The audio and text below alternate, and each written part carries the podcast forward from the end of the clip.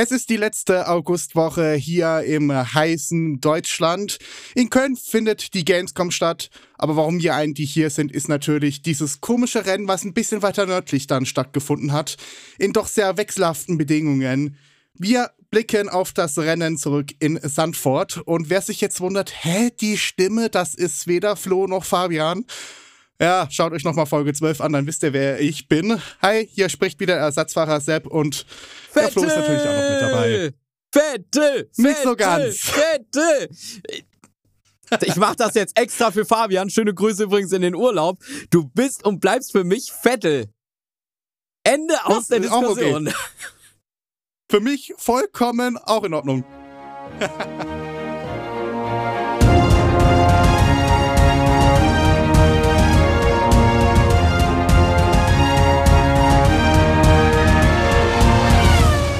Ja, das Rennen in Sandford ist wenige Stunden für uns alt. Und wir können sagen, es hat äh, schon sehr, sehr viel von einem Chaosrennen gehabt. Und trotzdem gab es eine dominante Person vorneweg.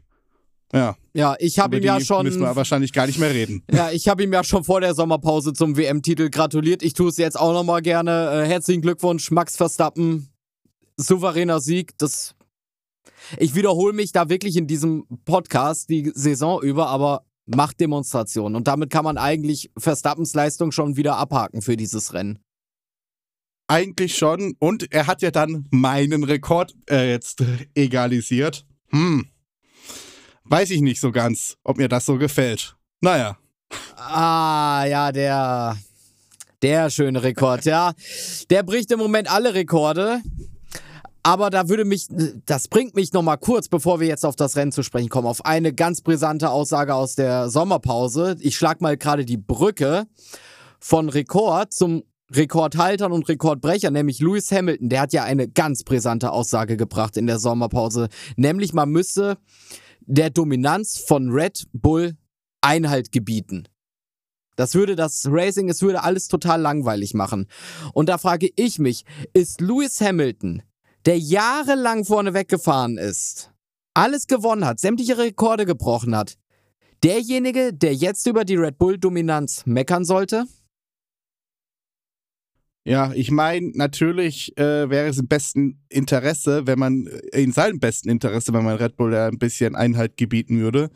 Würde wahrscheinlich auch die WM wieder ein bisschen spannender gestalten, aber eigentlich, meiner Meinung nach, sollte er da eigentlich sich am wenigsten beschweren.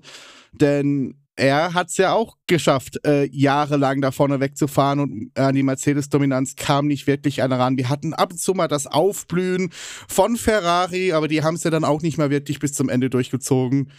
Und ist es die Frage, ob er dann quasi da das Recht hat? Meiner Meinung nach eigentlich nicht. Es sei denn, er stellt natürlich da gerade Verstappen äh, total über sich. Das kann natürlich auch sein. Ja, also ich sehe das halt ähnlich wie du, dass jemand, also in der Position, in der ein Lewis Hamilton ist, ich könnte so viele andere Fahrer dabei verstehen, aber wenn du selber jahrelang vorne weggefahren bist und da war das vollkommen okay, dann kannst du jetzt nicht herkommen nach zwei Jahren und sagen, ja, da müssen wir was machen. Also dann hätte er ja auch nach dem vierten Titel in Folge von Mercedes mal irgendwann sagen müssen, Leute, äh, wir müssen was machen, wir müssen unser Auto hier mal ein bisschen einbremsen. Also irgendwo klar, er will natürlich auch um die WM fighten. Irgendwo ist es logisch, dass er es sagt.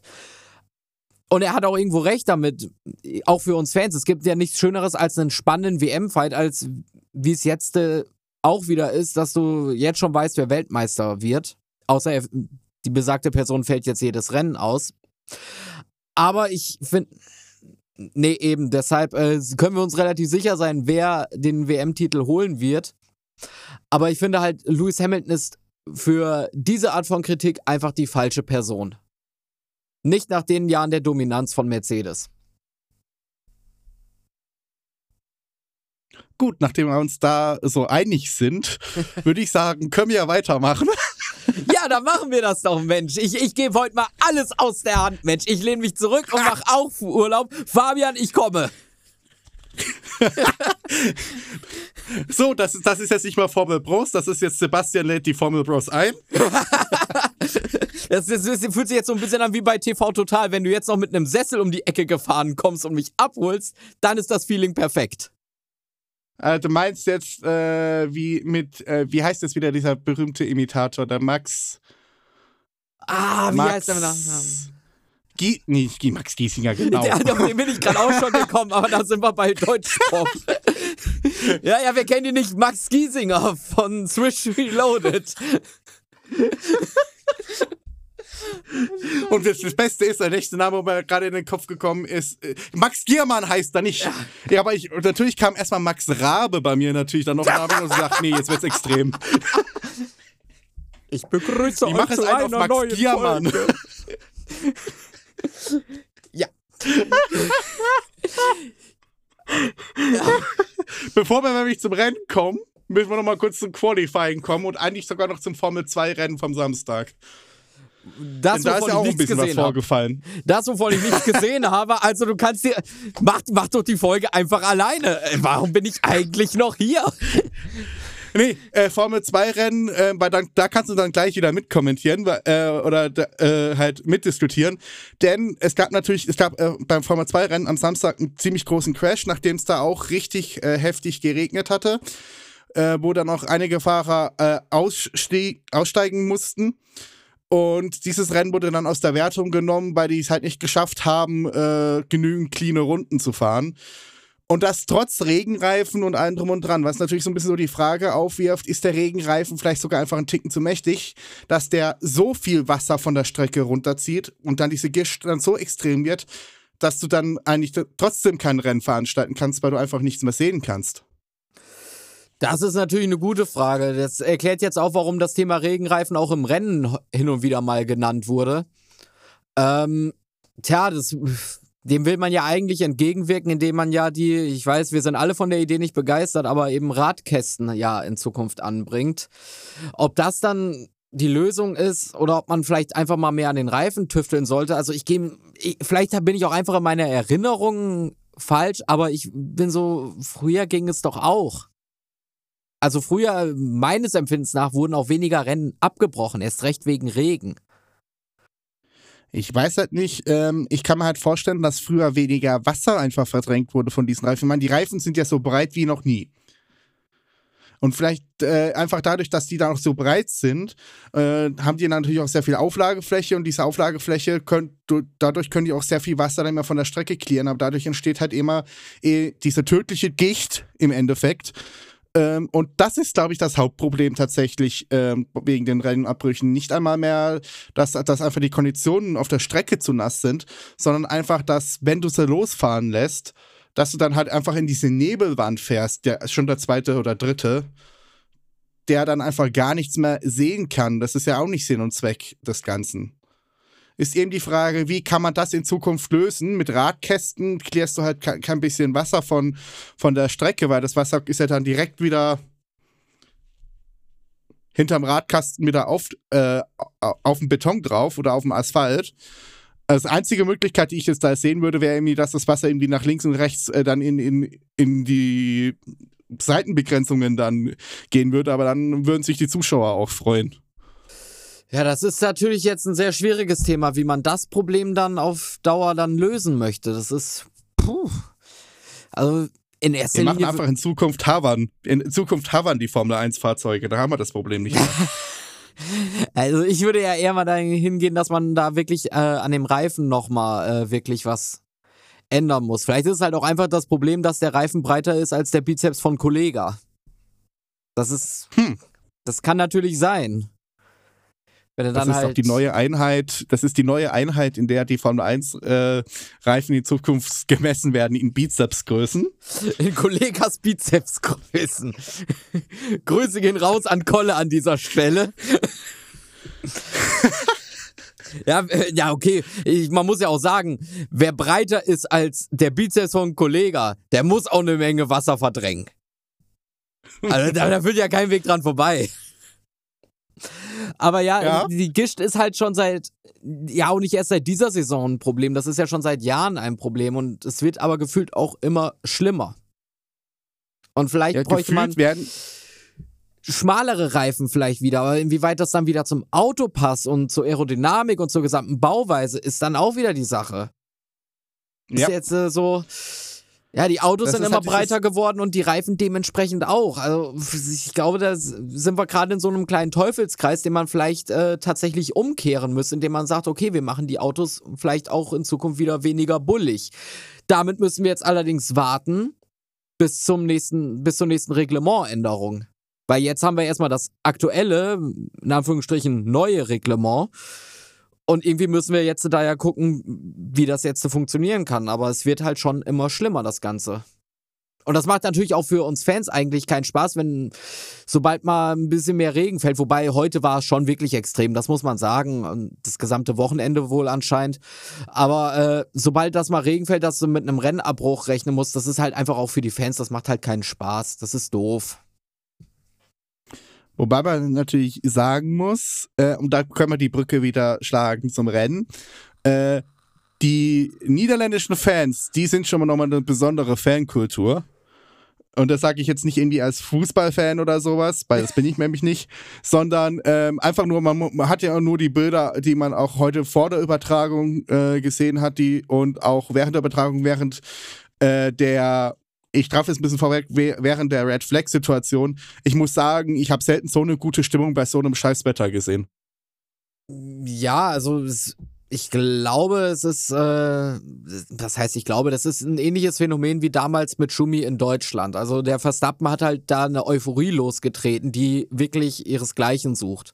Und das merkst du den Fans an, die haben Spaß, die haben gute Laune. Aber es sind halt nun mal auch nicht alle Verstappen-Fans. Auch wenn man das in den letzten Jahren wirklich so meinen könnte, weil die Tribünen mehr oder weniger oranje gesäumt sind. Aber es ist halt auch gerade auf der anderen Seite, es hat alles seine Vor- und Nachteile. Also ich nehme das immer mal so als kleine Pinkelpause, wenn eine Red Flag kommt. Ja, klar. Da verpasse ich nichts. Aber es ist ein Thema, dem sich die FIA auf jeden Fall da nochmal annehmen muss, würde ich sagen, weil es, es ist halt kein Dauerzustand, dass ständig irgendwie Rennen abgebrochen werden und mal ganz davon abgesehen, dass es auch einfach für die Fahrer extrem gefährlich ist. Weil du fährst damit, was weiß ich, ich weiß gerade nicht, wie schnell ein Auto auf einer nassen Fahrbahn ist, aber selbst wenn du immer noch über 100 fährst, das ist einfach verdammt gefährlich, wenn du einfach nicht siehst, was 30 Meter vor dir ist. Ja, eben. Das ist mal wieder bei diesem Problem Gischt. Ich habe nichts gegen die roten Flaggen. Ich finde, die bringen tatsächlich sehr viel Würze nochmal in dieses ganze Gesamtkonzept rein. Aber eben, äh, das Problem ist halt immer dieses, dieses Schlechtwetter, dieses Schlechtwetterfahren. Das ist einfach, ja, das, das muss verbessert werden. Ja, früher war es halt irgendwie das Schöne, es hat halt immer noch mal so ein Rennen noch mal richtig spannend gemacht, Regen. Weil sie halt auch durchgefahren sind. Es ging ja auch irgendwie. Klar, die Sichtverhältnisse, die werden nie wirklich top sein. Und ich glaube, äh, von den besten Fahrern der Welt kann man auch erwarten, dass sie mit äh, Gischt bis zu einem gewissen Grad umgehen können. Aber wenn du dir das auch heute angeguckt hast, also das ist einfach zu viel. Ja, das Problem ist aber, glaube ich, auch so ein bisschen, dass man es vielleicht auch ein bisschen verblendet mit früher. Wobei ich kann das schlecht sagen. Ich bin in die Formel 1 2010 eingestiegen. So Buh. 2010, 2011. Ähm, aber was ich so immer so von früher so, wenn ich auf so alte Aufnahmen drauf gucke und dann siehst du aber mal, wie viele Fahrzeuge da auch noch irgendwie tatsächlich dann irgendwie noch so, so am Wegesrand stehen und dass da auch sehr viele Leute ausgefallen während dem, äh, während dem Regen. Und du hast halt wirklich eine mangelhafte Si- Sicherheitskultur im Vergleich zu heute, finde ich. Ja, Also das ich sag schon. das jetzt nicht, Ja. weil halt, also, weil klar, man kann vielleicht überlegen, ob man die Safety Car Anzahl auch mal reduzieren könnte und alles drum und dran, aber ich finde, wenn ein Safety Car rauskommt, dann ist es, heißt es ja in der Regel auch irgendwas ist passiert. Und je schneller so ein Fahrzeug wird, desto schneller kann da auch mal was passieren. Also es ist halt auch so eine, so eine Spirale, so eine Abhängigkeitsspirale, wo man auch nicht wirklich sagen kann, wenn wir jetzt den einen Parameter verändern, dann ist alles gut. Das ist eben nicht so. Da, müsste, da muss, müsste auch wieder was Grundlegendes passieren. Und dann ist eben die Frage, ist es dann auch noch Formel 1 oder ist es dann eben irgendwie so, so einfach nur ein Kompromiss aus allem Möglichen und das will ja dann auch keiner sehen. Ja, wir wir sind da gerade, glaube ich, in einem Dilemma, wo halt eben auch die FIA und so weiter ist, von wegen, wie löst man das Problem? Weil sie sind ja auch am Überlegen, deshalb ist ja die Diskussion mit den äh, Radkästen. Weil irgendwie muss man es lösen, aber man kommt, man muss halt immer abwägen und es tun sich dann auch häufig mal neue Probleme auf. Also meine Idee für den Anfang wäre tatsächlich mit einem neuen Reglement die Autos einfach wieder kleiner zu machen. Was vielleicht auch für Überholmanöver wieder besser sein könnte, wenn die Autos nicht so breit sind, wenn du einfach mehr Platz auf der Strecke hast. Aber das, was du gerade gesagt hast, wir kommen jetzt von einem Detail ins nächste, was es da alles zu beachten gilt. Also es ist halt wirklich, es hängt halt immer ein riesen Rattenschwanz halt einfach mit da dran, sobald du in der Formel 1 die kleinste Sache veränderst. Und das ist es eben. Und das macht aber auch die Formel 1 irgendwie mal aus, weil ein Problem hat dann meistens zehn Lösungen und die beste Lösung setzt sich dann durch. Das ist so zumindest so das Normale. Ähm, muss man eben schauen, aber das können wir beide nicht entscheiden. Wir können auch nicht einen ultimativen Vorschlag jetzt in den nächsten 40 Minuten entwickeln. Nee, ähm, das wäre schön, weil ich glaube, dann hätte ich äh, wesentlich mehr Geld auf meinem Konto, wenn ich das könnte. Also, wenn ihr Ideen habt, immer irgendwie über Instagram oder so, her damit. Also, wir verdienen gerne an euren Ideen eine goldene Nase. Wir teilen es auch fair durch drei. Also, Fabian kriegt auch zwei Euro ab. Ja, wieso denn? Ja, stiften hier gerade die Leute an und Fabian ist nicht da, also hm. Deshalb kriegt er ja auch nur 2 Euro. Auch. Von 200.000. Ich finde das nur fair. Ja, also wer im Urlaub ist, ja, der, der ist hat halt Pech gehabt. Also. Ja, warum musst du auch in Urlaub gehen? ah, gut. Äh, zurück nach Sandford. Und die letzte News, die dann quasi vor dem Qualifying oder beziehungsweise vor dem Rennstart dann noch war, Nick, äh, Nick de Vries, sag ich schon. Ähm, Der fährt nicht mehr. Nick de Vries, Ersatzfahrer Ricciardo, wurde, wurde ersetzt. ersetzt. das Fahrerkarussell ist diese Saison besonders verrückt. Nach zwei das Rennen bei Alpha Tauri. Aber es lag diesmal nicht an Dr. Helmut Marko. Das muss man definitiv schon mal zu seiner Entschuldigung sagen. Er hat diesmal nicht irgendwie was gemacht.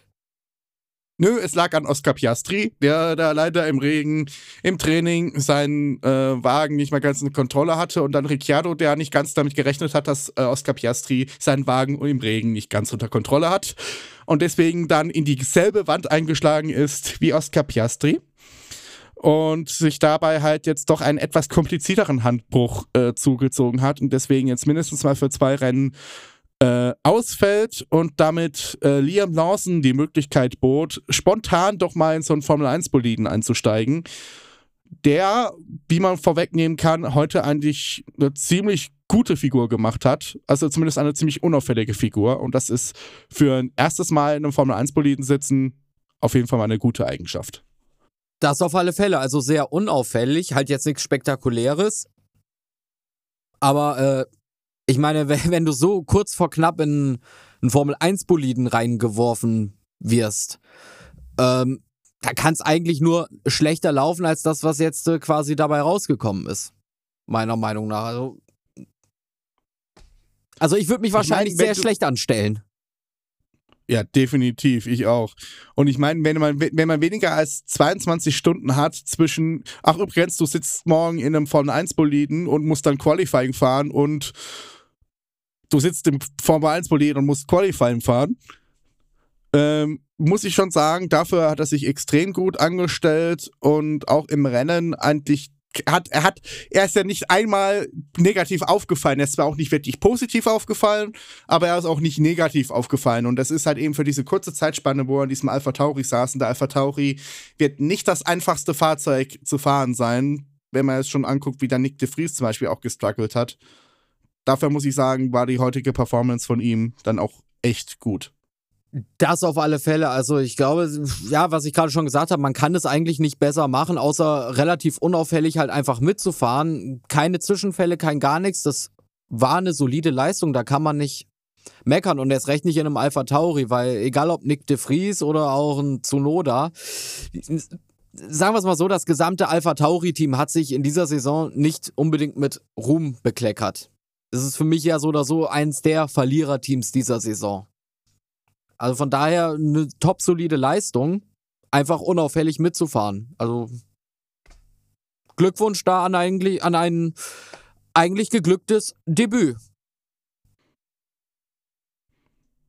Und dann würde ich mal sagen, kommen wir zum Rennstart.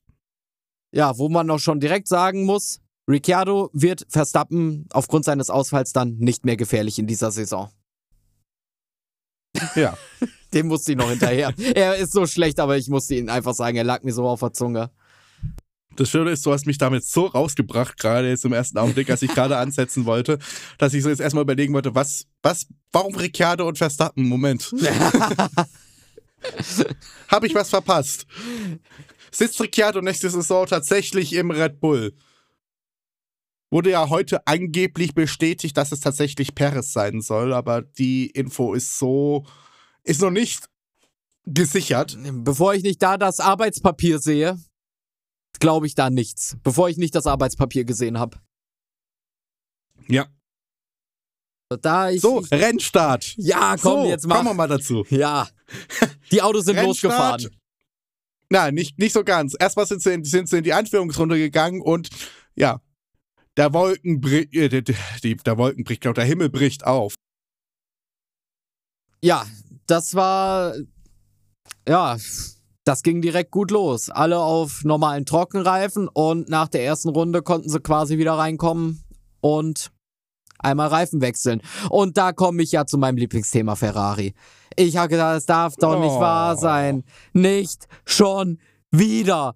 Warum tut ihr mir das in jedem verdammten Rennen eigentlich an? Macht euch das irgendwie Spaß? Anscheinend. Ja, offensichtlich. Also, äh, mein Arzt freut sich über die Herztabletten, die er mir verschreiben kann. Ich weiß nicht, ob der einen Deal mit Ferrari hat.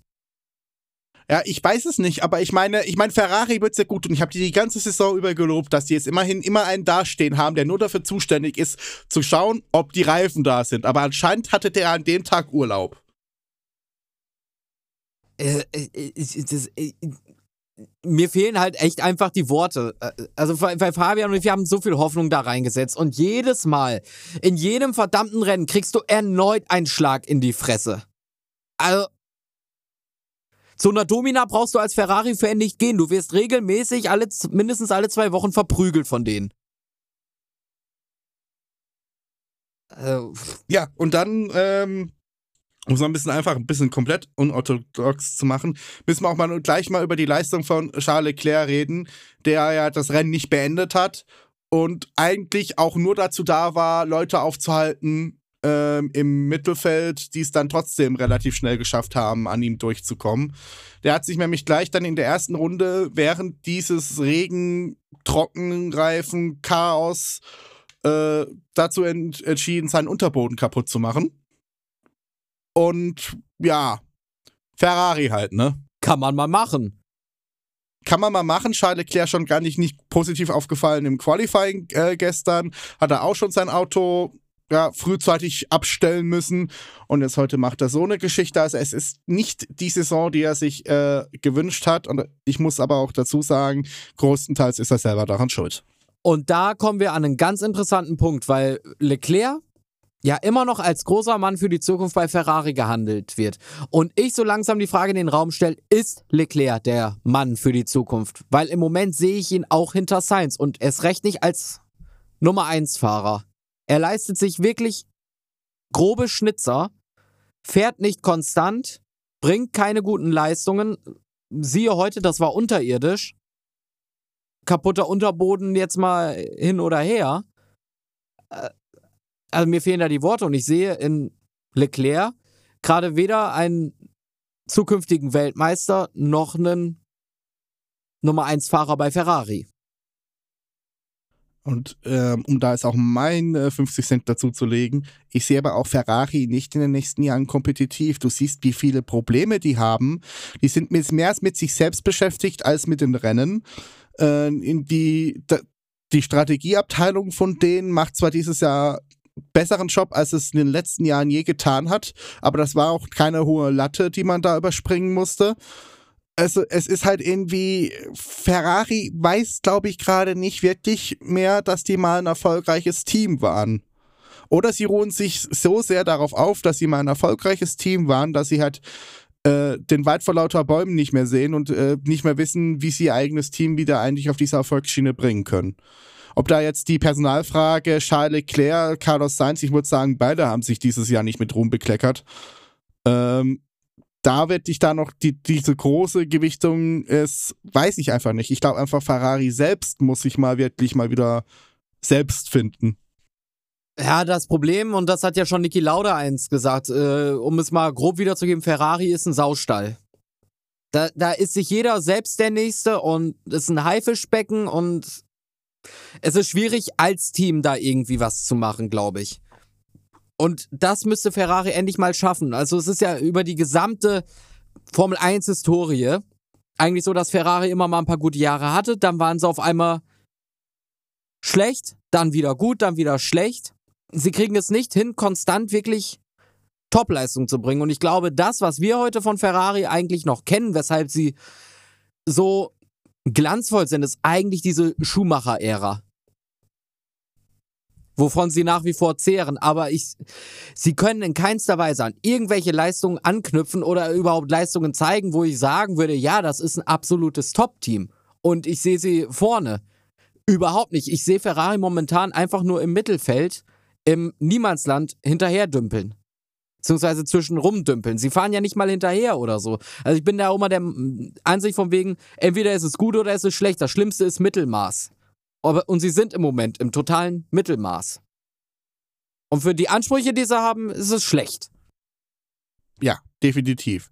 Man muss aber auch dazu sagen, dass dieses Jahr dieses Mittelfeld, glaube ich, so kompetitiv wie schon seit Jahren nicht mehr ist, weil du hast da Mercedes rumfahren, die nicht in dieser dominanten äh, Form sind, die in der sie mal waren. Du hast da Aston Martin äh, rumfahren, die ist langsam, aber sicher vielleicht doch mal wieder sich mit ihren Upgrades äh, da befassen können. Du hast da McLaren rumfahren jetzt auf einmal, was mich natürlich als McLaren-Fan freut. Ähm, aber äh, die da jetzt auch mit ihrem Upgrade-Paket auf einmal wieder sich ganz nach vorne da eigentlich mit hingeschoben haben, sieht man ja eigentlich auch mit dem tollen Qualifying-Ergebnis, was dann nach Runde 1 sowieso komplett in die Tonne geworfen werden konnte. Ähm, du hast wirklich ein sehr kompetitives Feld da hinten dran aus drei, vier Mittelfeld und ehemals Top-Teams, äh, die sich da wirklich um alles prügeln. Dann kommt meiner Meinung nach so Alpine, die einfach sich ihre Ziele für dieses Jahr viel zu hoch gesteckt haben. Ähm, und dann irgendwann mal Alpha Tauri, äh, Haas und Williams. Wobei sich auch Williams langsam mausert. Die sind langsam wieder im Kommen und die sind auf einem guten Weg, Williams. Aber wie gesagt, es, wenn du halt überlegst, wo dann Ferrari rumdümpelt und sie fallen immer weiter zurück von Rennen zu Rennen. Ey Leute in Maranello, packt euch mal an den Kopf. Kriegt mal einen Kopf aus dem Arsch. Das, das es doch nicht sein, Leute, ehrlich. Also mir fehlen da wirklich einfach nur die Worte, es ist erschreckend. Außer sie würden halt sagen, ja, wir, wir geben uns jetzt erstmal mit dem Mittelfeld zufrieden und wir machen quasi einen Neustart, wir bauen uns von Grund auf neu auf, dann wäre das vollkommen in Ordnung, wenn man sagen würde, okay, das ist jetzt eine Findungssaison. Auch wenn ich mich frage, dann so langsam fragen würde, die wievielte Findungssaison in Folge ist das jetzt? Aber für das, was sie immer ausgeben als Ziel, ist es einfach nur schlecht. Richtig, richtig schlecht. Und ich merke, wie mein Puls schon wieder hochgeht. Ja, vielleicht ist auch einfach das Problem bei Ferrari, dass sich keiner traut zu sagen, wir machen jetzt eine Findungssaison. Das Problem, äh, was dann an der ganzen Geschichte, also eine Saison hatten sie ja abgeschrieben, weil sie da quasi ihre Strafe abgesessen haben, mit die, wo sie sich da irgendwelche illegalen Motor-Upgrades da hatten. Ja. Das war ja dann die eine Saison, wo die, wo die so ein bisschen hinterher gedümpelt sind. Aber die haben es halt nicht irgendwie wirklich genutzt, um jetzt zu sagen, wir gucken mal, was wir eigentlich wirklich sind. Sondern das Problem ist, dass sie halt danach eigentlich immer gesagt haben, wir wollen gewinnen und nie das Zeug dazu hatten zu gewinnen, weil einfach es an allen möglichen Faktoren äh, gefehlt hat.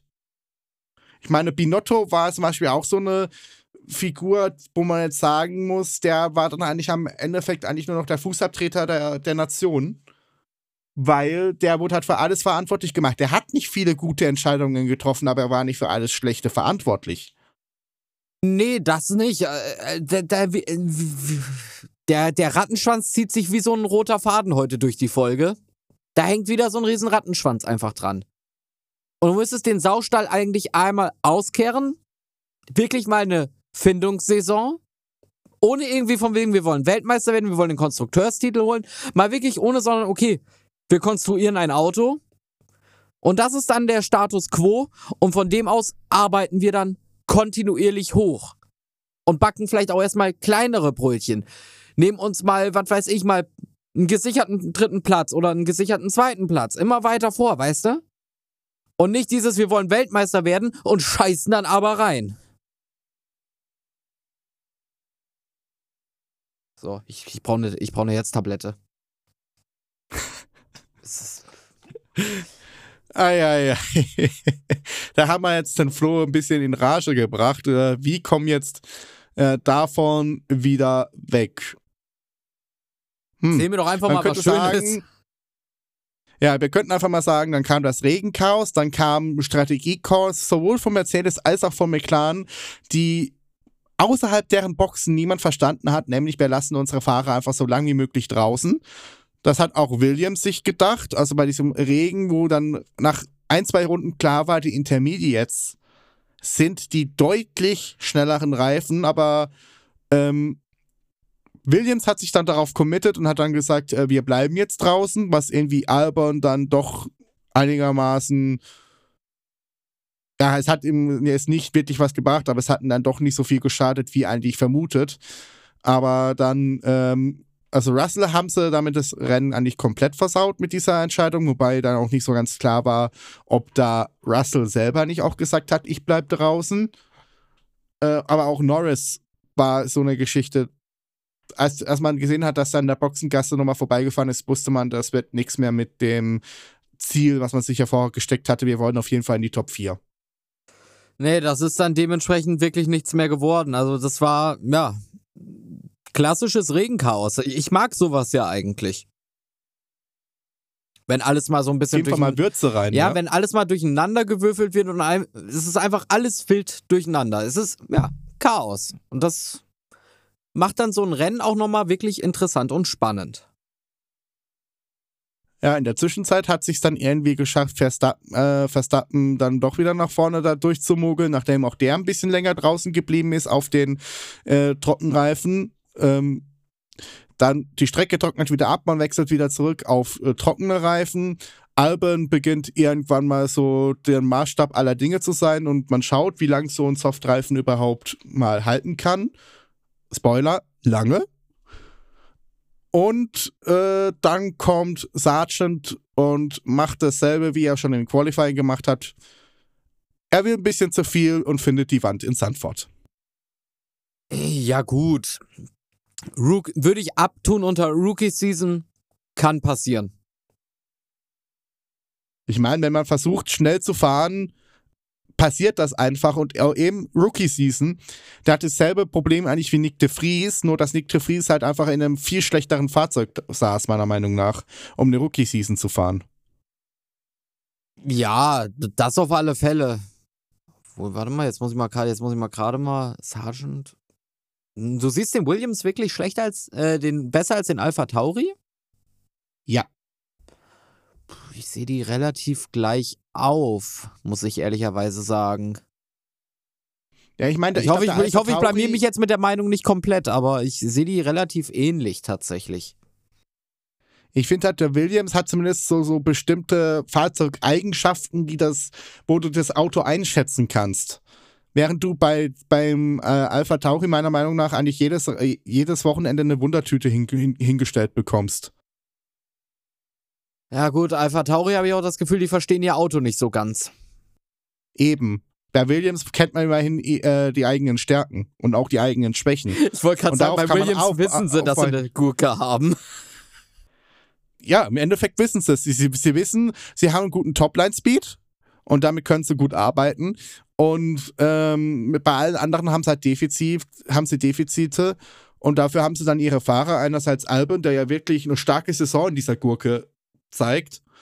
Auf und andererseits Sargent, der sich ja langsam dieses Fahrzeug gewöhnt, an die Formel 1 gewöhnt und der auch auf P10 sich qualifiziert hat als erster Amerikaner seit 1900, ich schieß mich tot, ich glaube 83. Ich weiß gar nicht, wann hatten wir den letzten Amerikaner überhaupt in der Formel 1? Ich kann mich maximal gerade noch an Scott Speed erinnern. Und da weiß ich das nicht mal, ob, ich sagen. ob das, das müsste der doch gewesen sein, oder? Ich meine, ja, ich, da wäre jetzt meine Frage gewesen, ob du überhaupt noch weißt, wer das ist, wenn du erst 2010 eingestiegen bist. Ich weiß nicht mehr, bis wann, von wann bis wann der genau gefahren ist. Ich weiß, dass es irgendwann gegen Ende der Nullerjahre war, dass der gefahren ist. Ja, genau. Ich glaube, also der war, der, der war nicht mehr in den 2010er Jahren mit dabei. Der hat, glaube ich, sieben oder acht aufgehört. Kann mich jetzt auch natürlich super in die Nesseln setzen und dann, wir vergessen gerade beide seinen großen Auftritt in 2010 oder so, aber. Ich, ich glaube tatsächlich, ich lehne mich jetzt mal ganz weit aus dem Fenster und sage, Scott Speed hatte nie einen großen Auftritt. Weil den einzigen großen Auftritt hatte, weil er auch bei Toro Rosso war, und ich hoffe, ich setze mich jetzt auch nicht in die Nesseln, das war Vettel und nicht Speed. Stimmt. So, und wenn, und wenn Speed irgendwie sowas äh, geleistet hätte, ich glaube, dann würde man sich dran erinnern. Aber okay, gut. Ich würde worauf, mal sagen, wir, wir wieder wieder zurück wollten. Ja, genau, ja. wir schweifen es ja. Das ist die Folge des Ausschweifens und des Nicht-Problemlösens. äh, ja, aber nochmal, um kurz mal auf Sargent, Sargent zu kommen, man hatte dem ja auch dann sofort verziehen, dass er zweimal heute das Auto hing. Der hat sich, glaube ich, selber mehr Vorwürfe gemacht als das Team ihm. Klar, man hat wahrscheinlich sehr viele Chancen heute weggeworfen, weil Regenrennen, da kommen die Underdogs, auch kommen auch mal die Mittelfeldteams äh, durch ungewöhnliche Strategie-Calls weiter nach vorne. Ähm, aber man hat ja Sargent gesagt, das ist ein Rookie-Mistake. Das kann man, das, das, das muss man auch mal machen, in Anführungszeichen. Natürlich ist es ein teurer Fehler. Aber ähm, nur so lernen sie ihre eigenen Grenzen und machen diesen Fehler garantiert nicht nochmal. Das ist ja das alte es Thema. Es heißt Pastor, Pastor Maldonado. Ja gut, aber der hat auch mal ein Rennen gewonnen. Das muss man jetzt ihm aber lassen. Allerdings, ja, aber ja, äh, ansonsten aber ja trotzdem eher der Crash-König. Also er hat es nie wirklich gelernt. Ansonsten sage ich halt aber auch, man lernt halt einfach nicht, dass Feuer heiß ist, ohne dass man es mal anfasst. Wir kennen das alle noch aus unseren Kindheitstagen. Oh, die Platte ist aber so schön orange. Nein, Klein mhm. Flo, die fasst du nicht an. Aber die leuchtet so schön. Aua! Mhm. Oder, oh, das Backblech. Oh, das kommt direkt aus dem, aus dem Backofen. Mhm. Ja, ja. ja. Der, äh, alternativ weh. dazu, oh, der Kuchen riecht aber gut. Oh, der ist, der ist auch noch schön warm. Oh, aua! Ja, man, also man, man, man sieht es an unserer bildlichen Sprache. Solche Fehler müssen passieren in der Formel 1, beziehungsweise sie passieren und das sind Fehler, die kann man verzeihen. Erst recht halt in der Rookie-Season. Also äh, selbst den genau. Erfahrenen genau. passiert auch mal ein Fehler. Also da ist ja keiner, da ist auch kein Verstappen und kein Alonso vorgefeilt, dass da nicht mal ein Fehler passiert. Genau. Das Einzige, was man bei diesem Ding dann noch sagen könnte, vielleicht so ist ein bisschen, dass äh, McLaren so ein bisschen Pech hatte da mit, mit ihrem Piastri-Stop, weil Sargent hat das, hat das Fahrzeug leider 30 Sekunden zu spät weggeworfen. Die haben dann auch so ein bisschen Zeit in der Boxengasse verloren. Aber ansonsten kam er dann erstmal zu dieser, zu, zu, diesem ersten Safety Car am heutigen Tag, was dann eigentlich auch relativ unspektakulär dann eigentlich ja, abgelaufen ist. Was so ein bisschen sich dann so rauskristallisiert hat, würde ich mal sagen, dass so Sonoda heute breiter war als die Straße. Ja, der war ja wirklich, also der, der hat, äh, Sonoda hat heute mal eiskalt den Alonso gemimt. Der war breit, ja, wie Kollegas Bizeps. Wie viele? Einer oder zwei? Boah. Wie viele Bizeps hat Kollega? Vielleicht sogar drei oder vier? Der Kollege ist so ein bisschen wie Chuck Norris, nur mit Bizeps. Ja, aber Zunoda, Kollege oder wie auch immer, hat dann irgendwann auch mal ein paar Probleme mit der Rennleitung sich eingehandelt. Unter anderem äh, mit Gasly und da gab es dann auch mal ne, eine schwarz-weiße Flagge. Und nicht zwar nicht die karierte. Nee, stimmt, es gab mal eine ordentliche Verwarnung. Ja, und die haben gleich zwei Leute bekommen, nämlich einerseits Zunoda und andererseits Magnussen. Bei Magnussen, Magnussen musste ich ja, ja wirklich grinsen, weil das so wieder, das war wieder so ein typischer Magnussen, wie man ihn halt vor seiner Pause gekannt hat. Es war so typisch. Wer holt sich so auf die Art und Weise. mal zustimmen. Wer holt sich auf diese Art und Weise eine Verwarnung ab? Das kann doch nur Magnussen sein. Oder um in unserer heutigen bildlichen Sprache zu bleiben, die Family Guy-Fans werden es jetzt erkennen. Wer sonst als Magnussen? Okay, gut, der war schon wieder schlecht. Also. schlechte Vergleiche, schlechte Witze. Ich, ich, ich komme bestens aus der Sommerpause zurück. Ich merke das. Ich, ich laufe heute zur Topform hier auf. Auf jeden Fall. ja, gut, das ist immer dann, also quasi in unserer Phase, äh, so, Russell hat mir irgendwann mal harte Reifen aufgezogen und ob das so die richtige Entscheidung war, ist auch so eine Geschichte. Hat irgendwie funktioniert. Auch wenn sich Russell darüber, glaube ich, nicht gerade so gefreut hat. Nee, äh, das nicht. Überhaupt Russell, der, der hat sich heute am Funk ein bisschen öfters mal beschwert. Ich fand aber Mercedes heute allgemein vergleichsweise bis auf einige Fights, also wenn sie gefightet haben, dann war, dann war es spannend, aber ansonsten fand ich sie relativ unscheinbar. Also ging so ein bisschen unter, fand ich. Außer halt wirklich, wenn sie wirklich mal einen direkten Fight hatten, dann war das spannend, dann war das auch schön anzusehen, aber äh, an sich eher, ja.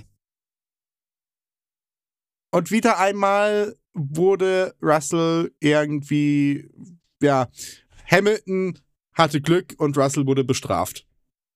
Was für mich auch irgendwie so ein bisschen so der Verlauf der Season ist. Russell ist wirklich stark in dem Fahrzeug mal unterwegs gewesen dieses Wochenende, qualifiziert sich, was war es, auf der 3 oder auf der 4. Und nach dem ersten und nach der ersten Runde kann er es eigentlich wieder komplett wegschmeißen. Und dann schafft das endlich wieder, sich irgendwie mit nach vorne zu kommen und dann kommt eine rote Flagge und die ändert dann auch wieder alles. Er ist einer der Pechvögel der Saison und ich sehe Russell eigentlich als sehr, sehr starken und auch sehr, sehr guten Fahrer. Er hat halt einfach nur, insbesondere in dieser Saison, verdammt viel Pech. Er holt eine ganze Menge aus diesem verhältnismäßig schlechten Mercedes raus, wofür man auch wirklich nur den größten Respekt aussprechen kann, was der da rausholt. Ähm, aber er hat wahnsinnig viel Pech. Er ist halt einfach der Pechvogel bei Mercedes irgendwie. Und Hamilton, ja, gut, der hat, ich. Nein, ich sag das jetzt nicht, sonst handle ich mir wieder bei den Hamilton-Fans Ärger ein und dann kriege ich wieder Schläge angedroht. Oh je, du Armer. Äh, ja. Ich werde das jetzt nicht sagen, ich krieg nur Ärger. ich werde nicht, okay, ich, ich spanne jetzt mal die unsere Zuschauer nicht so lange auf die Folter, aber ansonsten haben wir jetzt so irgendwie so fünf Minuten Stille. ja, irgendwann dann zur Runde 45 ist dann Alben reingekommen, der während des ersten Regens draußen geblieben ist auf seinen soften Reifen und sich dann dort zum ersten Mal in der Boxengasse befunden hat und äh, sich dann äh, Medium, äh, medium harte Reifen aufziehen hat lassen. Also Respekt an Alben. Bei der Williams ist es auch nicht dafür bekannt, dass der so reifenschonend ist. Zeigt eigentlich auch wieder, wie stark eigentlich Alben ist. Albon wurde total unterschätzt und er ist meiner Meinung nach zu seiner Red Bull-Zeit einfach dem Verstappen-Phänomen anheimgefallen. Einfach das Ding, dass du es viel, eigentlich viel zu schwer hast. Er ist recht, er war auch ein Rookie. Er, er hat es viel zu schwer, um da irgendwie bestehen zu können. Für mich ist Albon ein verdammt guter Fahrer und das hat er heute durch dieses Reifenmanagement aber sowas von unter Beweis gestellt. Der Junge kann richtig was. Er war nur zur falschen Zeit im falschen Auto. Und keiner tut sich wirklich einen Gefallen damit, neben Verstappen zu sitzen ich habe sowieso das Gefühl, dass aktuell viele Fahrer einfach zur falschen Zeit äh, Formel 1-Fahrer sind, weil diese Verstappen-Ära, was der einfach wegdominiert. Und wir haben so viele tolle Fahrer auf dem Grid, die wahrscheinlich alle Chancen hätten auf den Titel und wir hätten wahrscheinlich sehr viel ausgeglichenere Fights. Gäbe es da nicht immer so eine dominant, dominante Person. Ich meine, Hamilton während der Mercedes-Ära da jetzt eben, jetzt eben Verstappen und Verstappen wird das Ganze leider noch ein paar Jährchen ähm, wegdominieren, wenn da nicht irgendwie eine ganz dumme Vier-Regel kommt oder wenn es Da hätte ich sogar sagt, eine parat. Ich kein Racing mehr. Da hätte ich sogar eine parat. Ich habe mich nämlich heute, ich war, habe ja heute eine Sportveranstaltung gemacht und da habe ich mich ein bisschen mit dem Kommentator unterhalten und der kam auf einmal mit einer Regel aus dem Reitsport an. Nämlich, man lost die Fahrer den Autos zu. Das wäre eigentlich äh, würde Spannung reinbringen, aber es wäre irgendwie halt auch eine verdammt dumme Regel. Aber irgendwie habe ich mir gedacht, irgendwie, irgendwie hätte, die, hätte das auch wieder was. Es wäre auf jeden Fall mal interessant. Und dann hast, bist du das eine Team, was jedes Mal den einen Fahrer abkriegt, der heute seine Konzentrationsschwäche hat und dann das Auto crasht. Also, ich weiß ja nicht, es ist, es ist ein Ansatz, aber der Ansatz hat für mich so viele Flaws und Detailprobleme, dass ich da jetzt nicht so wirklich d'accord gehe. Beim Reitsport macht das vielleicht irgendwie Sinn, aber ich weiß halt auch nicht, ob da Pferde jetzt so groß. Ja, nee, ich nehme das Argument zurück. Naja, gut, ich sag's mal so, Pferde sind jetzt keine Rennstelle, wo irgendwie noch megamäßig viele Sponsoren und Verträge und so weiter daran gekoppelt sind. Also da müsste man schon ganz viel umwerfen, um das so zu machen. Also quasi jeder Fahrer müsste ja für sich selber stehen und könnte ja nicht mehr bei einem Team unter Vertrag sein. Das heißt, es gäbe die eine Seite, die das Auto zur Verfügung stellen und es gibt die andere Seite, die eben nur die Fahrer und nicht mehr dieses Team an sich. Also man müsste das gesamte Konstrukt Formel 1 Rennstelle einmal über den Haufen werfen. Wie gesagt, ich, ich fand die Idee interessant. In der Umsetzung würde es den Sport aber, glaube ich, so verändern, dass ich auch sagen würde, nee, da, da müssen wir eine andere Lösung finden. Das ist irgendwie nicht so das Wahre. Ja, vor allen Dingen, dann, was machen dann die ganzen Teamfans, die dann sich dann, äh, dann die ganze Zeit aufregen, dass äh, nehmen wir mal an, wir hätten wie letztes Jahr so ein, oder vorletztes Jahr so ein Matze-Spin. Oh Gott. Und du kriegst, du kriegst als Top-Team einen Matze-Spin zuge äh, zugewiesen. Ja, du würdest dich auch freuen, da Millionen in dein Fahrzeug reingesteckt zu haben, nur um einen Typen zu haben, der es teilweise äh, nicht mehr schafft, in einem Rennen mehr Kurven zu schaffen, als er Räder an seinem Fahrzeug hat. Ja, äh, das stimmt. Also wie gesagt, ich, ich bleibe dabei. Der Ansatz ist irgendwie interessant, aber das wird sich, kann man nicht durchsetzen. Also du hast jetzt schon genügend Argumente dagegen gebracht, die auch absolut plausibel sind und wo ich auch sage, ja, das äh, macht unter diesen Gesichtspunkten einfach keinen Sinn. Und ich hätte als Team und auch als Fan keinen Bock, jemanden wie einen Marzespin im Auto zu haben. Weil du dann eigentlich schon weißt, okay, eigentlich brauchen wir gar nicht an den Start gehen. Das bringt nichts. Können wir, das Wochenende können wir einpacken. Aber gut, wo waren wir eigentlich, bevor ich diese abstruse Idee eingeworfen habe? Also, wir waren kurz vor dem ja, zweiten Öffnen der Wolken. Stimmt, wir waren irgendwo bei Runde 45 und da ab, bis dato war das dann ja eigentlich auch ein relativ normales, gediegenes normales Rennen, Rennen. würde ich einfach sagen. Also ja. es, es, hat sich, das Feld hat sich an sich eingepegelt. Es, ja, jetzt kommt der Tontechniker durch. Das Feld hat sich eingepegelt. Schön.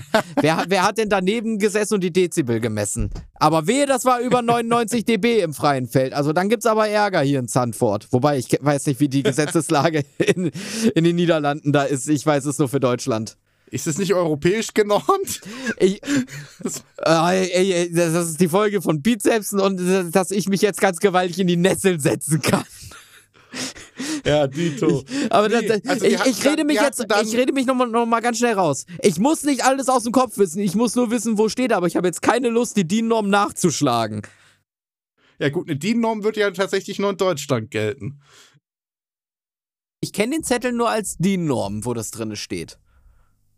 Ich weiß, ja, gut. also. Aber vielleicht, vielleicht basiert die DIN-Norm auch auf einer EU-Norm. Ja. Keine Ahnung, also. ich frage morgen beim Europäischen Parlament mal nach, wie sich das verhält. Also, das ja, Feld hatte ich sich. eine Antwort in zwei bis sechs Jahren. das kann hinkommen. Also, das Feld hatte sich soweit einsortiert. Verstappen fährt vorne weg, relativ dominant. Und ja. Die haben so einen Zunoda, der da irgendwo zwischendrin mal für Furore sorgt, weil da keiner an ihm vorbeikommt.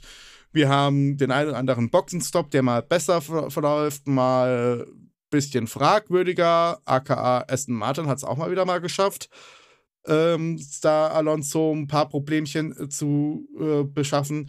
Und dann kam Runde 61 der Regen, der ja wirklich lange angekündigt war und sich immer so ein paar Minütchen verschoben hat. Und auf einmal kam er und das Ganze war ein Wolkenbruch, als hättest du einfach die Gießkannen über die, äh, über die Strecke gehangen und einfach gesagt, so, jetzt alles auf einmal bitte.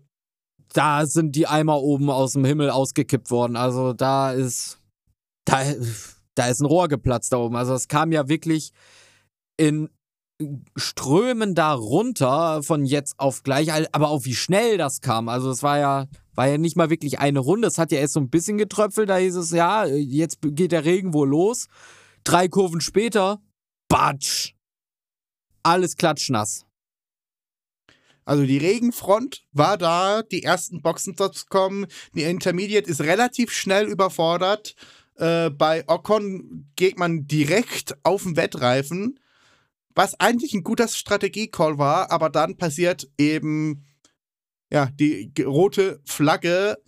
Ähm, erst dreht sich da so Perez so ein bisschen dumm weg und sorgt noch für ein bisschen Furore, ob er sich jetzt da korrekt verhalten hat beim Wiedereinscheren auf die Strecke, denn ähm, der ist ja in der Tarzanbucht, also in Kurve 1, abgeflogen. Und da gibt es eigentlich eine klare Regel, dass man dann quasi da über so einen Notausgang wieder auf die Strecke kommt, weil ansonsten fährt man halt Head on Head wieder auf die Strecke, was halt unpraktisch ist. Sagen wir es mal so. Ähm, und ja, das hat er eben nicht gemacht. Äh, man hat anscheinend von der Rennleitung eingesehen, dass wenn er sich jetzt nochmal hätte drehen müssen, ob das dann auch so eine gute Idee gewesen wäre. Also man hat es ihm irgendwie durchgehen lassen. Ein paar Sekunden später war das sowieso komplett egal, weil dann ist erst Sonoda abgeflogen und dann Joe. Und man muss sagen, Show, der bisher eigentlich ein super Rennen geliefert hat, der sogar relativ früh auf seinem Intermediate-Reifen da eigentlich auf die Bremse gegangen ist. Also so früh bremst man nicht auf einer Start- und Zielgeraden. Aber der ist ja nur noch geschwommen, also der, der, der konnte ja der, gar da, nichts mehr machen. Das, das, ging straight. Das der, hat mich so ein bisschen an Hockenheim erinnert vor ein paar Jahren, wenn du dich dran erinnerst. An diese ja, ja, an, an das die 2019er ja, ja, wo sie ja, genau, auch alle rausgerutscht 2019er sind. Rennen. Komm, komm Millimeter auf, das Drag, auf den Dragster-Strip und du bist raus. So im Endeffekt war es dann eigentlich für, äh, für Joe nur, dass er eben die Strecke nicht verlassen hat, sondern der einfach dann auf eine ganz blöde Stelle auf, ähm, auf der Rennstrecke gekommen ist und dann eigentlich nur noch Zuschauer war. Der konnte nicht nach links lenken, der konnte nicht nach rechts lenken. Der war eigentlich gar nicht schnell für ein Formel-1-Auto unterwegs, aber ist halt nur noch geschwommen und irgendwann kommt halt die Tech Pro Barrier. Ja, und äh, was ich dann ja, du bitte zuerst. Und was ich dann auch noch interessant fand, also da war ja dann relativ schnell klar, wir machen jetzt eine Red Flag, was auch die vollkommen richtige Entscheidung gew gewesen ist. Ähm, was ich dann noch interessant fand, Hamilton hat es geschafft, unter, unter der Red Flag nochmal abzufliegen. An derselben Stelle. Also, ja. Wieso? Keine Ahnung, bei einer Red Flag fährst du eigentlich relativ langsam. Da frage ich mich natürlich auch, wie kriegt man das hin? Du racest ja in dem Moment nicht mehr. Sondern bist halt, okay, du bist für ein Formel 1 Auto, äh, für ein, Formel, für ein normales Auto bist du immer noch schnell. Du bist immer noch schnell unterwegs, aber für ein Formel 1 Auto bist du eigentlich in einem gediegenen Tempo unterwegs. Also sollte bei jemandem mit der Erfahrung, wie sie ein Hamilton hat, eigentlich nicht passieren. Auf der anderen Seite weiß halt auch nie, was gerade wirklich äh, passiert ist, ob er irgendwie die Stelle blöd erwischt hat oder so, aber eigentlich sollte es nicht passieren. Ja, Red Flag Prozedur. Äh, man hat dann auch gesehen, dass bei Paris tatsächlich am Auspuff hinten dann bei seinem Einschlag ein bisschen was kaputt gegangen ist. Das musste dann die Red Bull Box irgendwie noch ähm, fixen. Ach, Gaffer hält die Welt zusammen. Ja, die haben es mit Heißklebepistole geschafft. Wenn es hilft, dann hilft's, ne? Solange es hilft. Ich meine, er ist ins Ziel gekommen, es hat gehoben. dann gab es halt während der, unter der roten Flagge gab es so die üblichen Probleme. Wir müssen natürlich noch dazu sagen, Show geht's gut, der ist da ausgestiegen, der hat da keine Probleme mehr gehabt, der war auch relativ schnell bei den Interviews. Der hat sich natürlich sein Ende vom, beim, vom Rennen ein bisschen anders vorgestellt. Tat mir auch so ein bisschen leid, aber man kann ihm keinen Vorwurf machen, er war wirklich nur noch Passagier in diesem Fahrzeug. Das ist halt das Ding, es ist halt, ja, jeder, der einen Führerschein hat, hat und Auto fährt, der kennt Aquaplaning. In dem Moment, du kannst halt dann einfach nichts mehr machen. Wenn das Auto aufschwimmt, schwimmt es auf. Dann bist du einfach nur Passagier. So, und deshalb eben gibt es ja auch unter anderem die Red Flag, weil ja in dem Moment waren ja wirklich Unmengen Wassermassen. Also da ging es ja nicht mehr nur um irgendeine Gischt oder so, sondern es war so viel Wassermassen von jetzt auf gleich einfach da. Äh, da, da schwimmst du halt schnell. Jetzt habe ich hier gerade eine Nachricht reingekriegt, die mich ein bisschen rausgebracht hat. Das tut mir leid. ja, rote Flagge, äh, die dann tatsächlich doch einen Ticken länger angedauert hat, als man eigentlich ursprünglich gedacht hat. Das ist auch der Grund, weshalb Warum? ich das Ende nicht mehr gucken konnte, weil ich, ich habe schon extra hochgestellt bei mir zum Aufnehmen, aber äh, hat es nicht bis zu Ende aufgenommen. Leider. Ja, Naja, ich, ich habe also da, da gab es natürlich das, ja, da gab es das übliche Prozedere mit, wer startet jetzt eigentlich von wo.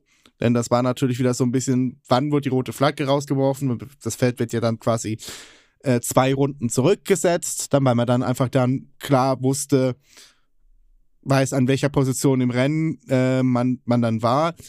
Ähm, es wurde dann quasi unterm Safety Car äh, neu gestartet.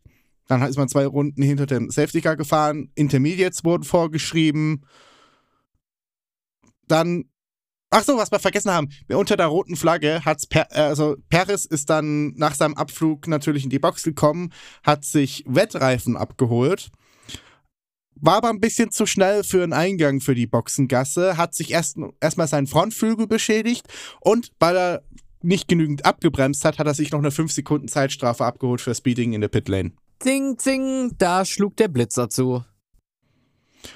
Wie auch bei Gasly, aber den hat das Ganze dann doch, äh, dann, der hat das Ganze dann doch glimpflich absitzen können.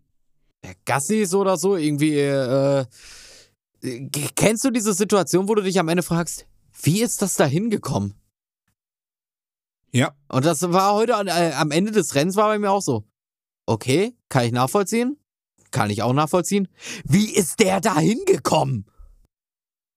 Das zeigt eigentlich auch, dass wenn Alpine will und die Fahrer konzentriert sind und die, und die externen Bedingungen vielleicht passend sind, dann kommt auch, auch mal so ein Alpine aufs Treppchen. Ich weiß nur nicht, ob man die, die jetzt da äh, wirklich die ganze Zeit erwarten können. Nee, das glaube ich nicht. Also das ist eher, glaube ich, so nach dem Motto, ein blindes Huhn findet auch mal ein Korn.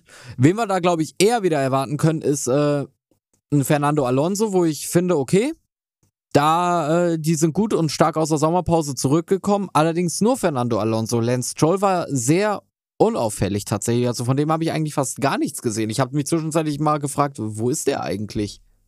Fährt der überhaupt Der ist mit? irgendwie auch nur dem Feld hinterhergefahren. Also der, der hat ja nicht, nicht wirklich einen Impact auf das Rennen gehabt. Nee, also, also so wirklich gar nicht. Also Geisterfahrer. Also er war dabei, aber irgendwie wahrgenommen hat man ihn nicht.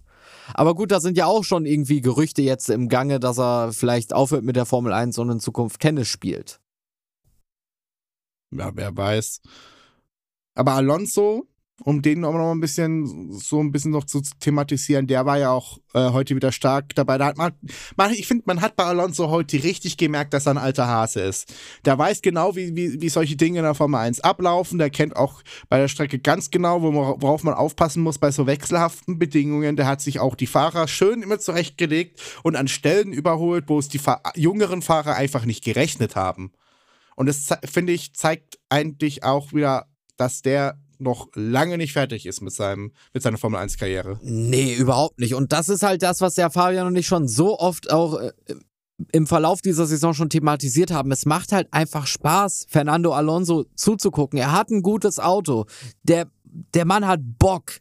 Und das siehst du wirklich. Und das macht Spaß, ihm dabei zuzugucken. Weil das halt richtig diese Erfahrung einfach, die hat und wie er sich die zurechtlegt und auch teilweise wirklich einfach abwartet. Und auch dieses, was man immer bei ihm so äh, gut erkennen kann, finde ich, ist, den vor sich in einen Fehler zu treiben. Einfach nur hinterherfahren. Irgendwann macht der einen Fehler, der wird nervös vor mir. Ich fahre einfach nur hinterher und warte, dass er irgendwann mal was falsch macht. Und das kann der so gut.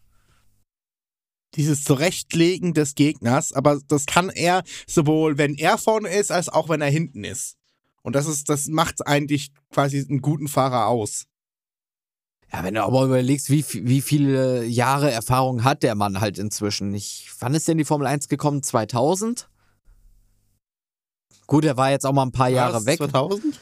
Ich glaube, Ja, ja. es ist 2000 gewesen. Also ich könnte es jetzt nachgoogeln, aber 2000, 2001 rum. Also er ist schon sehr lange dabei. Damals gab es Minardi noch, das war sein erstes Team. Ich google es. Oh, jetzt, jetzt, jetzt wollen wir es aber ganz genau wissen. Mal gucken, ob ich mich jetzt äh, erneut in die Netze gesetzt habe oder ob ich richtig lag. So, wann ist er nach Formel 1 gekommen? 2001! Ah! Mist. Meine zwei, mein zweiter Gedanke war es also. Er war bei Minardi 2001 Habe ich doch gesagt. und dann ging es relativ schnell zu Renault. Und wir alle wissen, aber was das dann zeigt folgte. eben auch, aber guck, 2001, der ist unter Michael Schumacher, ist er quasi, ja, ist er in die Formel 1 gekommen und der hat wahrscheinlich auch ein bisschen abgefärbt. Das zum einen, man darf ja auch nie vergessen, er ist derjenige, der die Dominanz von Ferrari damals beendet hat. Er ist derjenige, der Rekordweltmeister Michael Schumacher gestürzt hat. Also es ist so oder so ein Oh, Fahrer, ja. der für immer in den Geschichtsbüchern bleiben wird und der immer wieder rausgeholt werden wird. Ja gut, aber Alonso hatte auch wirklich viel, großen Impact, muss man auch tatsächlich sagen. Äh, in der gesamten Formel 1, aber auch so, er war ja unbeteiligter bei diesem Crashgate, obwohl er im selben Team gefahren ist. Zumindest hat man ihm irgendwie keinen Vorwurf machen können. Also, der war schon bei einigen Aktionen bei der Formel 1 dabei und ich muss aber auch sagen, er war bei einigen Aktionen bei der Formel 1 dabei, wo er wirklich Stärke gezeigt hat, wo man gemerkt hat, der kann Rennen fahren. Das ist nicht einfach so, ich bin durch, durch Papa da hingekommen, aka Stroll, Mazepin und äh, andere Pay-Driver. Ja, also Bei ihm hast du halt wirklich gemerkt, der hat Bock und der weiß auch. Ist auch einer, der kennt sein Auto. Der lässt da die Mechaniker nicht äh, irgendwie machen, sondern der sagt ihnen ja auch haargenau, was geändert werden muss. Der sagt nicht einfach nur, ja, ich habe da Vibrationen, sondern stellt mal das und das so und so ein, weil ich da Vibrationen habe. Und das macht halt Das auch nochmal so einen Erfahrung. Unterschied. Es kommt mit Erfahrung, das zeichnet einen guten Fahrer aus. Nicht nur, dass, man, dass er gut fährt, sondern dass auch gutes Feedback ans Team weitergibt. Ich meine, es gibt nicht ohne Grund das Vettel-Building bei Red Bull. Das Vettel-Building ist ja auch so eine, so, so eine Geschichte, dass man vorher immer so 20 bis 30 Minuten Feedback-Runden hatte mit den Fahrern nach jeder Session. Unter Vettel wurden das auf einmal zwei bis drei Stunden. Ja, aber das macht eben Fahrer, gute Fahrer und halt auch spätere oder bereits gewordene Weltmeister einfach aus. Leute, die mehr machen, als einfach nur das Auto zu fahren. So viel dazu. So viel zu Fernando Alonso, So der ein sehr gutes Rennen gefahren hat. der das Ganze dann auf P2 beendet hat, Zu meinem nachdem es Leidwesen. nochmal eine letzte Berührung gab am äh, diesem Tag. Äh, und zwar sind sich die beiden Briten äh, bisschen, ja, zwei von drei Briten bisschen ins Gehege gekommen, nämlich Russell und Norris. Die haben beide ziemlich guten Fight abgeliefert, nachdem, nachdem dann das Safety Car abgebogen ist in die Boxengasse und das Rennen wieder freigegeben wurde. Und dann kam es halt zu einer, ich sag mal, es, es war ein Rennunfall, es wurde auch als Rennunfall von den Stewards entschieden, aber halt mit dem schlechteren Ende für Russell. Die beiden waren wirklich sehr, sehr gut, waren beide eigentlich ziemlich gleich auf, was das Tempo am Ende anging.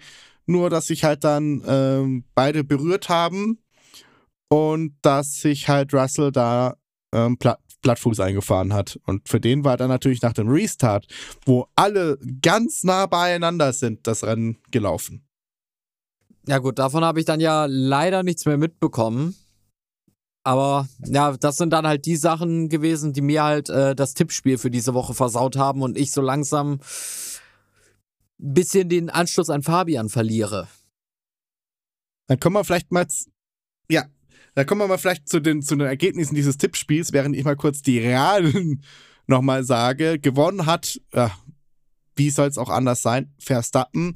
Auf P2 kommt, wir haben es schon angesprochen, Alonso dann äh, vollkommen verdient, meiner Meinung nach, dann äh, durchs Ziel. Auf 3 hat sich dann eben so ein ja, Gasly mal hingemogelt. Mal wieder ein äh, Alpin auf dem Podium. Auf der 4 dann ähm, ein Perez und den sollte man vielleicht einmal nochmal zumindest zwei Minütchen adressieren, der, obwohl er den einen blöden Fehler gemacht hat, eigentlich vergleichsweise ein gutes Rennen hatte. Das hatte er auf alle Fälle. Ich, ja, ich selber hatte ihn ja auch auf A2 getippt und äh, das sah ja auch lange danach aus. Das, ja, am Ende fragt man sich immer, woran hattet ihr gelegen? Oh ja.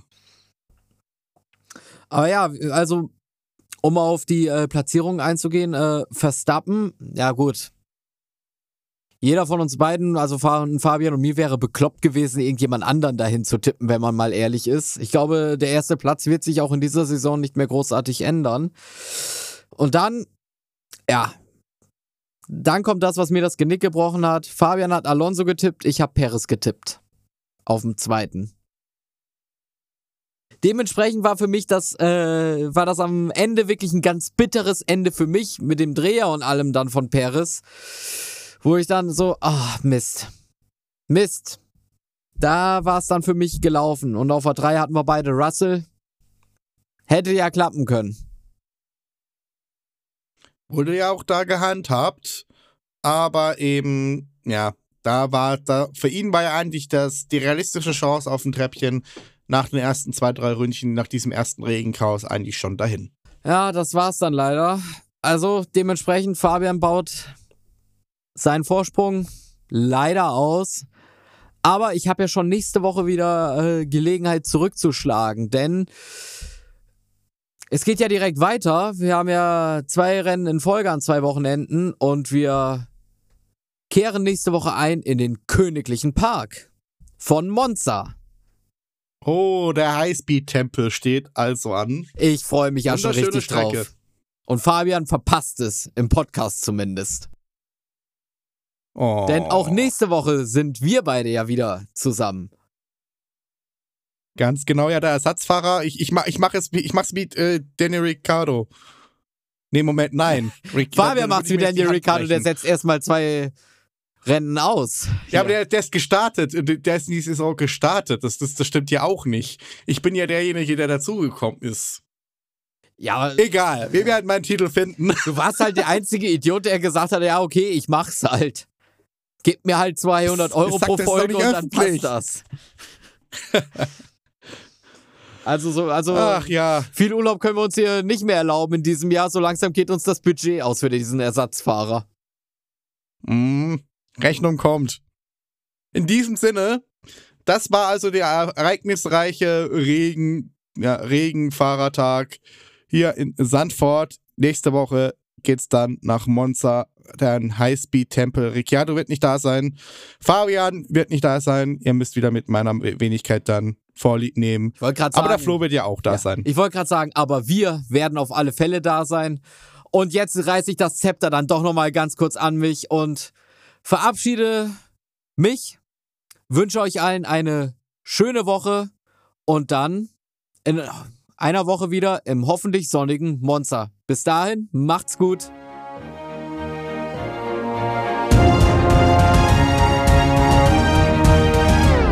Du hast mich nicht verabschiedet. Ja. Tschüss.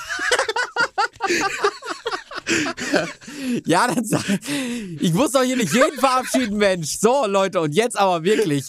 Macht's gut. Bis nächste Woche. Und natürlich auch noch ein Auf Wiedersehen an Sebastian Vettel, der mich hier wunderbar begleitet und äh, mit durch diese Sendung gebracht hat. So, macht's gut. Auf Wiedersehen.